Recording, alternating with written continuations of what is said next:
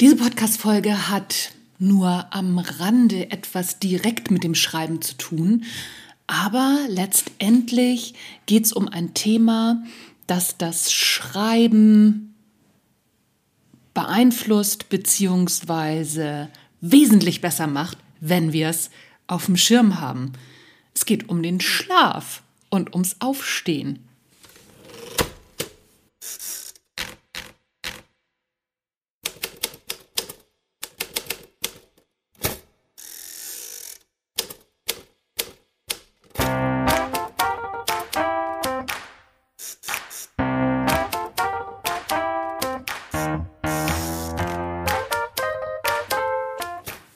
'Moin zusammen und herzlich willkommen beim Erfolgreich Schreiben Podcast. Dein Lieblingspodcast rund ums Schreiben, in dem erfolgreiche AutorInnen ihre Schreibgeheimnisse verraten und aus ihrem Leben plaudern. Außerdem bekommst du praktische Schreibtipps, tolle Impulse und Motivationskicks für deinen Schreibprozess und deinen Weg zum eigenen Buch.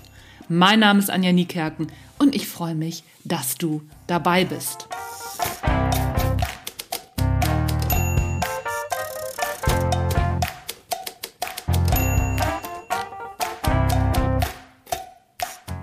5 AM Club oder wie die Kreativität mit Sicherheit stirbt.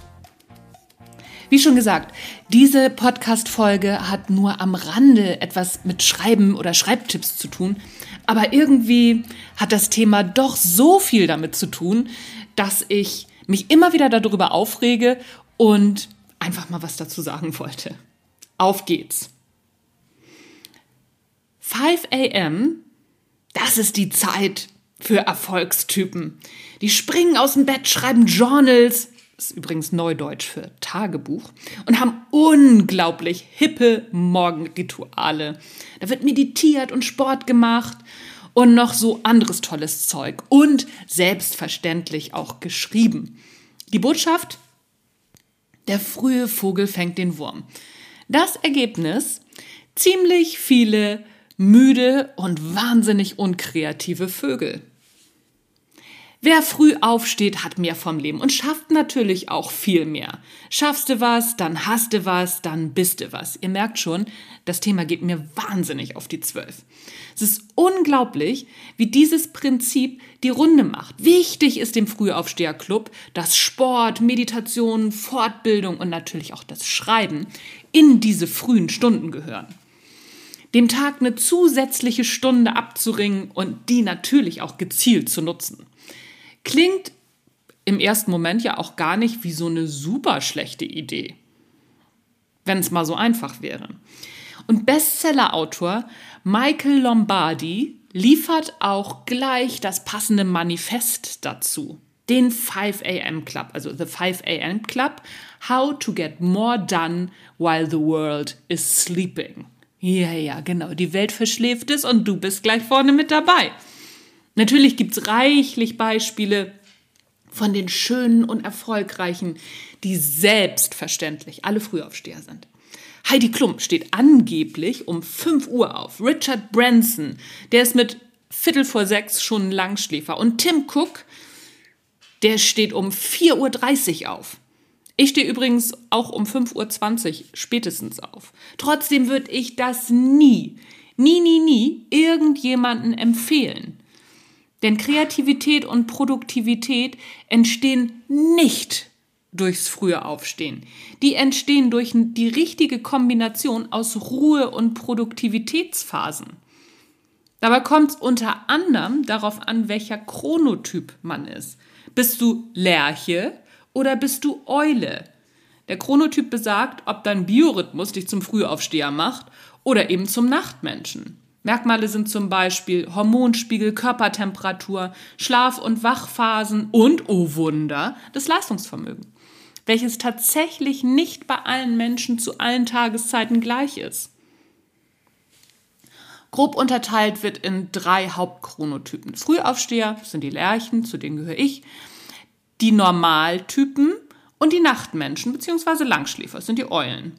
Den Begriff Langschläfer finde ich etwas ärgerlich, da ihm zumindest in Deutschland so ein negativer Beigeschmack anhaftet. Denn in Deutschland fängt eben der frühe Vogel den Wurm und der Langschläfer gilt als faul. Das ist total bekloppt. Und frei nach Hagen-Rether, der frühe Vogel fängt eben auch nur den frühen Wurm. Den Abendwurm oder den späten Wurm verpasst er halt. Der Chronotyp ist angeboren, steckt also in den Genen.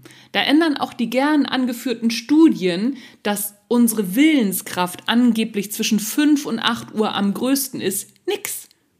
Leider habe ich die Originalstudie, die häufig von eben den 5 AM Club Mitgliedern gern benannt wird, die habe ich nicht finden können und kann deswegen leider auch zu diesen Thesen oder zu diesem Thema nichts weiter sagen. Ich gehe aber davon aus, dass es die Studie gibt. Nur weil ich sie nicht finde, heißt es ja nicht, dass es diese, diese These oder diese, diese Studie nicht gibt. Allerdings darf dabei nicht vergessen werden, dass der Großteil der Menschen wirklich eher im Alter zu den Lerchen zählt.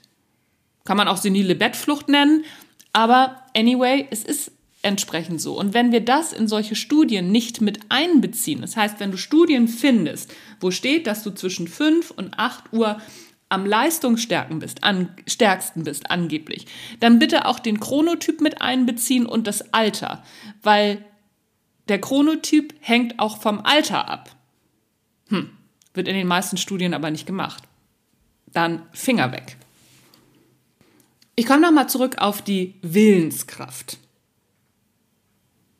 Es ist fast unmöglich, beziehungsweise sehr unwahrscheinlich, dass die Willenskraft von Eulen, also Nacht- bzw. Abendmenschen, zu dieser Tageszeit 5 bis 8 Uhr zu irgendwas taugt. Naja, vielleicht noch, um sich aus dem Bett zu hieven, aber dann ist diese Willenskraft auch schon erschöpft. Mein Mann gehört von Natur aus übrigens zu den typischen Eulen. Wenn ich ihm vorschlage, morgens um fünf aufzustehen, damit er sich fortbildet, kreativ wird oder meditiert, dann würde er mich vermutlich einweisen lassen. Und zu Recht. Seine Leistungsphase fängt so gegen zehn an. Dafür ist er auch abends um 21 Uhr noch aktiv. Da schlafe ich in der Regel schon. Ich stehe eben tatsächlich um 5.20 Uhr in der Regel auf, schreibe dann auch gleich.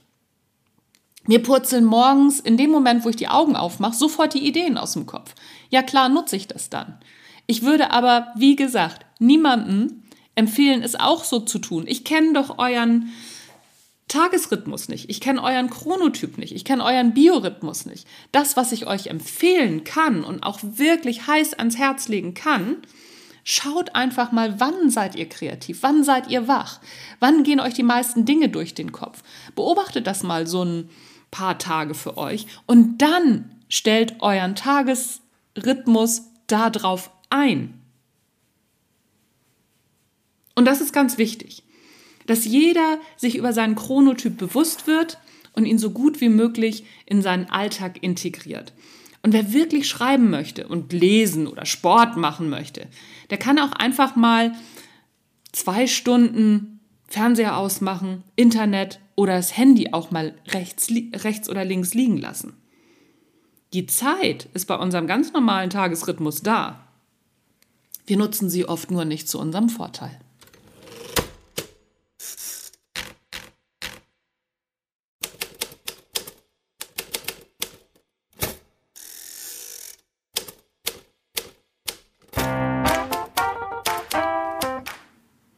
Das war's von mir für heute. Das war der Erfolgreich Schreiben Podcast. Mein Name ist Anja Niekerken und wenn du mal gucken willst, ob Sachbuchschreiben was für dich ist, ich habe einen kostenlosen Schreibworkshop aufgesetzt. In drei Schritten zum Sachbuch. Dann schau da doch mal rein.